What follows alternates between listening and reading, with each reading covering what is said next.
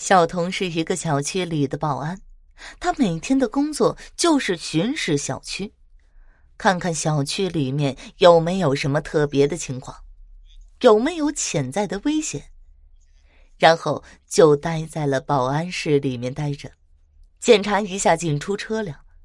这些工作看上去很简单，肩上的责任却非常的重要。在小区里面出了任何事情，大家都会找到保安，而且在现在的社会，人们对保安并不是那样的尊重，就好像是那些在社会底层的人才会出来做保安是一样的。大家进出小区的时候，对保安也是看都不看一眼，只要有事情就会趾高气扬的叫着保安来解决。保安没有能力解决的，他们会又打骂保安没有能力，只是吃干饭的。如果是保安成功的解决了这件事情，他们就会觉得这是理所当然的，保安就应该会解决这样的事情才对。对他们的辛勤付出没有一点的感激之情。小童从来都不在乎别人歧视的目光。那些所谓高高在上的人的白眼，他只是做好自己分内的工作，从来不惹事儿，也不乱说人的是非。公司的同事都非常喜欢他。保安可以住在宿舍里面，小童的家不在本市，而且他也不喜欢自己一个人住在外面。今天这里有提供给保安住的宿舍，他也就索性坐了下来。他并不想在外租房，这样会增加他的生活成本，而且他工作的地方和保安的宿舍非常近，他可以在每天早上的时候多睡那么一会儿，晚上下班以后也能早一点回到宿舍，洗漱以后早一点休息。有人说保安的工作其实非常的简单轻松，其实并不是这样的。保安的工作其实相当的辛苦，要不停的走来走去，要巡视每一个黑暗的角落，还要负责给这些所谓高尚的人提东西、搬运，给他们挪车。总之，他们能够想到的工作都需要你帮他们完成。一天下来，小童累得像是一只哈巴狗一样，小童感觉自己的骨头就像是要散架了一样。他只想早点下班，以后回到宿舍里面，好好的泡一泡自己的脚，然后美美的睡上一觉。就在小童走过路口的时候，他看见一男一女在那儿吵架。他不喜欢管这些闲事儿。在他打算绕道离开的时候，忽然那个男人对女人大打出手。小童最看不惯的就是这种男人打女人了。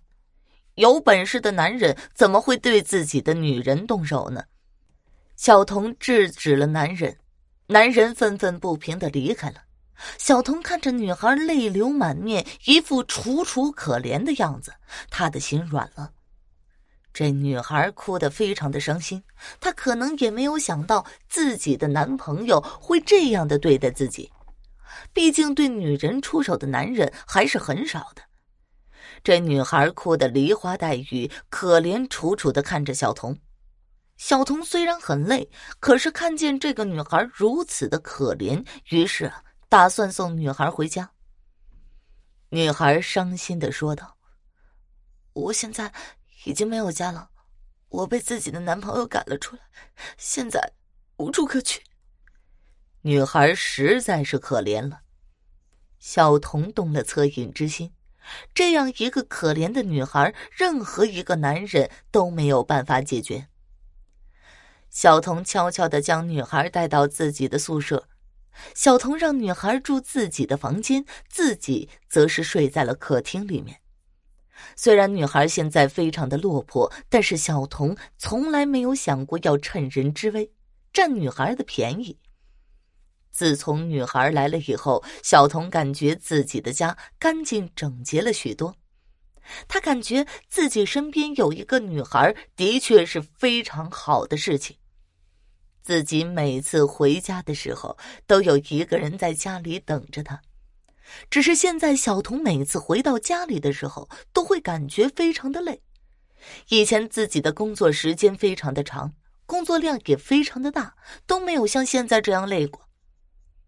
最近的工作要轻松的很，而且反而觉得更加的劳累了。小童上班的时候也忍不住发困，经常想要打瞌睡，他强打着精神不让自己在上班的时候睡觉。小童感觉自己的身体越来越差了，他不知道自己身上出了什么问题。直到有一天，一个小区里面多少人看见了小童。他在路过小童身边的时候，对着小童说道：“小伙子，早上不要熬夜加班你看你的神色，已经病入膏肓的样子，是不是？”觉得很困呢，如果非常的困，就不要回家，在办公室里面好好的休息吧。小童不知道老人说的是什么意思，他只是对老人微微的笑了一下。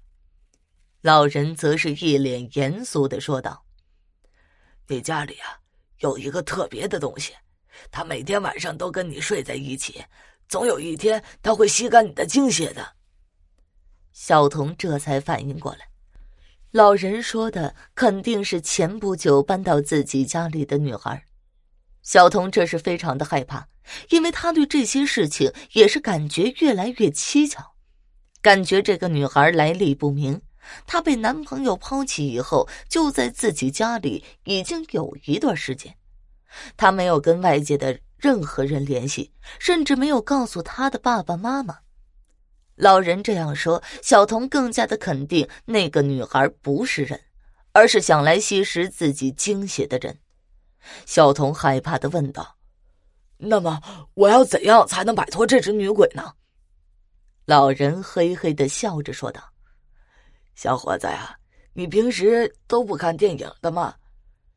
只要是鬼，都害怕黑狗血。”说完便转身离去。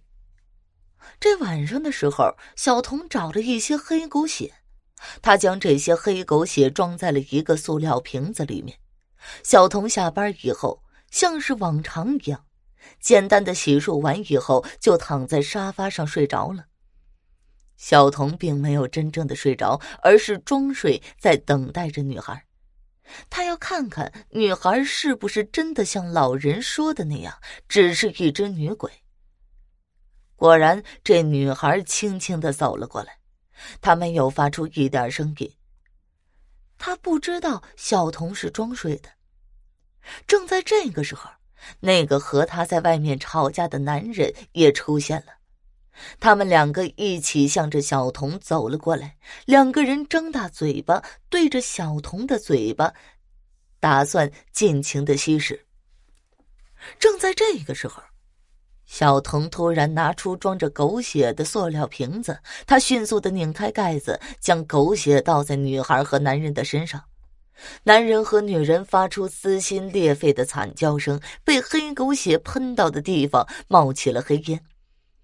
他们的身体开始慢慢的融化，在鬼哭狼嚎的惨叫声当中，慢慢的化成了一团血水。小童一直躲在了墙角，不敢上前，等待两个鬼都化成了脓血以后，才心有余悸的将所有的黑狗血都倒成了两滩脓血上面。从那以后，小童就再也不敢待这个家里了。他每次想到这个结果，也是在自己的旁边吸食着自己的精血，他就觉得非常的恐怖。